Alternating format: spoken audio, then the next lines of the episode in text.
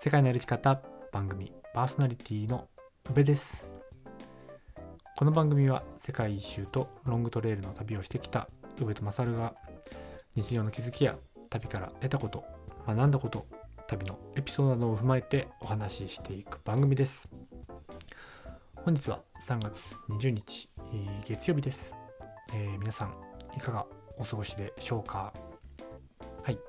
えー本日のテーマは、えー体験をお金で買うといったところでお話ししていきたいと思います。はい、まあ、ななぜ、えーこのテーマで話そうと思ったのかと言いますと、うん、昨日の配信で、えーお金の使い方のところから、えー僕は最近、えー体験をお金で買っているとかっていう配信をしていたので、えーその中で、えー来週再来週あたりに、えーこちらをテーマでお話ししたいなと話していたんですけど、まあなるべく早いうちに、消化したいって言いますか、えー覚えてるうちにえお話ししとこうかなと思って、えー本日収録してるような感じでございます。うん、どうですかね。あの皆さんは体験をお金で買うっていうとどういうことが思い浮かぶでしょうか。うん。そうですね。例えば、えーイベントに参加するとかいちご狩りに行ってみるとか、うん、やったことがないことにお金を払って体験するっていうのが、うん、一般的な、うん、考え方かもしれないですけど最近で言うとそれこそあのクラウドファンディングで支援してみるっていうのも体験をお金で買うっていう感覚に近いかなと思います。うん、そうですね。あと、まあ、仮想通貨を買ってみるとか、NFT を買ってみるとか、うん、そういうのも体験をお金で買うっていうようなニュアンスがあるような気がします。うん。えーそんな僕が、えー体験お金で買うっていうことで最近したことをちょっとシェアさせていただきますと、うん、うんと今年に入ってからの話で言うと、えー西日本旅行の時にした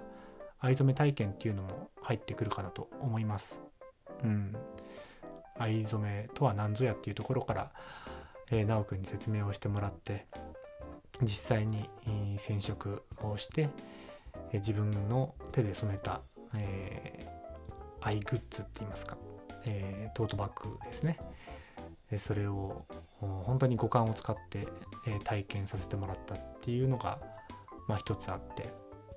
えその後行ったあアースシップミマでの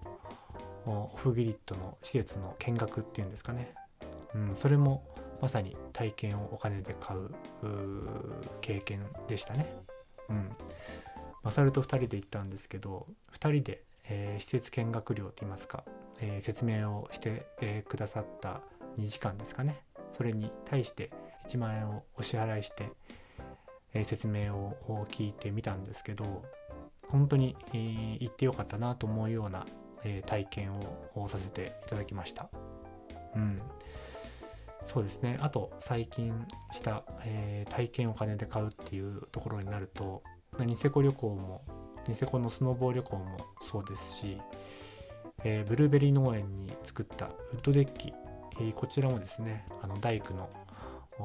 PCT2016 年ハイカーのしげちゃんが、えー来てくれて、えー一緒にウッドデッキを六角形のねウッドデッキを作ったっていう経験も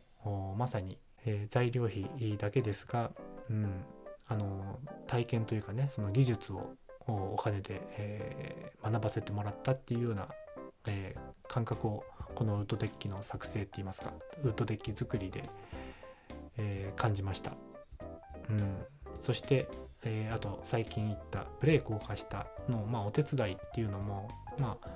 お金は払ってはいないんですけど、まあ、時間と交通費を払って、えー池袋の奥の方まで奥の方、えー石神公園の方まで出向いて、えー宮下さんのお手伝いをしてでそれも体験ですよね、うん、僕の中ではすごいいい経験をさせてもらったと思っているんですけど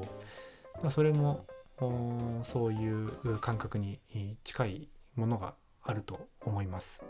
うんえーそして、えーここのラジオで言うかえー、少し悩んだんですけど、まあ、そうですね、あの、MeToo ラジオ、旅と言葉を、世界の歩き方の合同オフ会をペグで今年の1月ですかね、した時には、皆さんにお知らせといいますか、え報告をしたんですけど、え私、宇部雄一郎、彼女が、えできたんですよね。はい。これを一人配信で、えするべきかちょっと悩んだんですけど、うんまあ、せっかくなので、えこういうのもシェアしていこうかなと思って今話していてで、まあ、最近その、まあ、体験をお金で買うっていうところで、えー、2月に、えー、石垣島に行ってきたりとか、うん、先週は、えー、箱根に行ってきたりとか、うん、そう今まで、えー、一人で、えー、鋸南町でねあの農業をしていた時にはなかったような何て言うんですかねあのお金の使い方といいますか、うん、なんか一人だったら行かないだろうっていうような場所とか、えー、一人だったらやらないであろうことにも、えー、そういう人がいてくれることで、えー、やれたりするっていうのが僕の中ですごく新鮮で昨日おととい話していたようなお金の使い方とはまた違ってですね、えー、すごくいい使い方ができているかなと思います。うん、そうですね。えー、石垣島の話とか、えー、こちらで改めて、えしたいなと思っていたりしますね。うん、そう。西表島で、えカヌーをしてみたりとか、え人生、え初めての C 社を石垣島で、えー吸ってみたりとか、いやなんか本当に一人だとしないことを今年に入ってから、えー、しているような気がするので。そうなんかそういった、えー、体験をお金で買うっていうところの、まあ、どういうことがいいのかっていうのをちょっと自分なりに解釈してみたんですけど、うん、やっぱり、え、自分をアップデートしていく感覚っていうのをすごく感じている気がします。うんそう日々農業とか何、えー、ですかねあのルーティンな生活リズムをしていると新しい刺激ってほとんどないと思うんですよね。うん、だからこういう情報を聞いたりとか、まあ、YouTube を見たりとかするぐらいでしか外部からの刺激ってなかなかないと思うんですけどなんかそういう体験をお金で買うっていうのが新しい刺激になったりとかそれが面白いアイディアにつながったりとか、うん、でそれが、うん、結局若々しくいられる秘訣といいますか、まあ、そこは、うん、どちらでもいいかもしれないですけどでもやっぱり活発的になれるっていうのは、えー、人と会いに行ったりとか、うん、そういう新しい経験をしている人の方がうん、やっぱり生き生きしてるなと思うので、うん、なんかこれからも、うん、そういう何て言うんですかね、えー、体験をお金で買うっていうことを意識して、えー、2023年ですか、うんえー、残り9ヶ月意識していきたいなと思っているような感じでございます。はい、そうですね。えー、ぜひこれを聞いているリスナーさんもですね2023年残り9ヶ月何かね、え、新しいことをしてみてはいかがでしょうかっていったところで、えー、本日の話は終わりにしたいと思うんですけどそう昨日ですねあのまさるくんの配信を聞いていてそうトレイルエンジェルの話をしていたと思うんですよ。うん、でそれに絡めて体験をお金で買うっていったところでこれから、え、どういうことをしていきたいのかなと思った時に、え、もちろん、え、ブルーベリー農園での商品開発であったりとか蜂蜜を含めた商品開発であったりとか何かそこの事業に関わる体験にお金を使っていきたいっていうのはもちろんあるんですけどそう昨日のマサルの配信を聞いていて、うん、そのトレイルマジックっていうのがすごく僕の中でああそうだったなっていう感覚を思いなんですかね蘇らせてもらったっていうか、うん、そうそういうのが、えー、感じてそうでやっぱりそれの感覚っていうのは、えー、ロングトレイルを歩いた人の感性といいますか、うん、自分のことよりもなんか誰かのために何かをしたくなるっていうのは本当に歩いた人はあ持つ感情だと思うんですよね。うん、なんかそれこそメッシ方向の精神といいますか、うん、僕もそう。大巨大町役場に入った時の理由っていうのもやっぱり自分のことよりもその何て言うんですかね、うん、すごく綺麗事かもしれないですけどなんか自分はもう満足したから給料少なくてもなんかそのなんだろうな地域の活性化になるような仕事を最低限の収入があればいいやっていう感覚でやっていたところもあるのでそのそうだ自分のため、えー、より誰かのためにっていう気持ちはそのは長い距離を歩いた人は、えー、持つ感情だと思うんですよね。うん、でその中でトレイルエンジェルの話をしていてすごく僕の中で、えー、なんかいい案って言いますかやってみたいなっていうことが思いついたんですよね。うん、それは何かって言いますと、えー、昨日お話ししていた、えー、道のくトレイル名取センター長の板谷さんのね、えー、いらっしゃる道のくトレイルで、え、トレイルエンジェルをできたらすごく面白いんじゃないのかなって思ったんですよね。うん、去年も1週間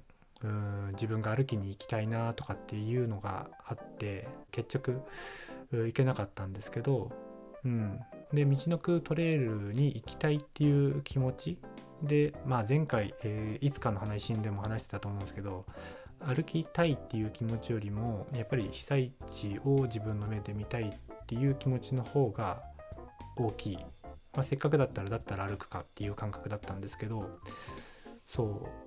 なんか僕が今回トレイルエンジェルを道のくトレイルでできたらなんかそれって全部できるのかなって思ったんですよね。うん、しかも、まあ、なかなか長い時間はいけないので、えー、1週間で、えー、道のくトレイルを、まあ、軽トラで、えー、旅するといったらあれなんですけどそれができたら僕がしたかったあ板谷さんにも会えるし、うん、トレイルエンジェルもできるしなんなら、えー、トレイルヘッドの八戸の方から、えー、南のポイントまで、えー、するドライブ できるだろうし、えー、自分の目で、えー、その被災地も見ることができるだろうしうんそう。そこでそこで、え歩いてる人に元気を与えられたらなんかすごく面白いなって思いました。うん。そうですね。だ急にうん湧き上がってきたあ感覚といいますか。うんそう。それもまあ実際お金がかかるものだと思うんですけどこれこそまさに体験をお金で買う、うん、その感覚、うん、すごくそのなんだろうなしたこと以上の体験を得られるんじゃないのかなっていうのがうんなんかふっと湧き上がってきた感情といいますか。うん。そうですね。まあ、マサル君はどう思ってるかわからないし、えー、なんかこれはまあ何て言うんですかね、えー、すごく今の個人的な感覚なんですけど、えー、もし、えー、マサルがねあの一緒に行ってもいいよみたいなテンションであれば、うん、なんなら2人で、えー、トレイルマジックをしに、えー、北から南まで、えー、道のくトレイルを軽トラですかね。わかんないですけど2人で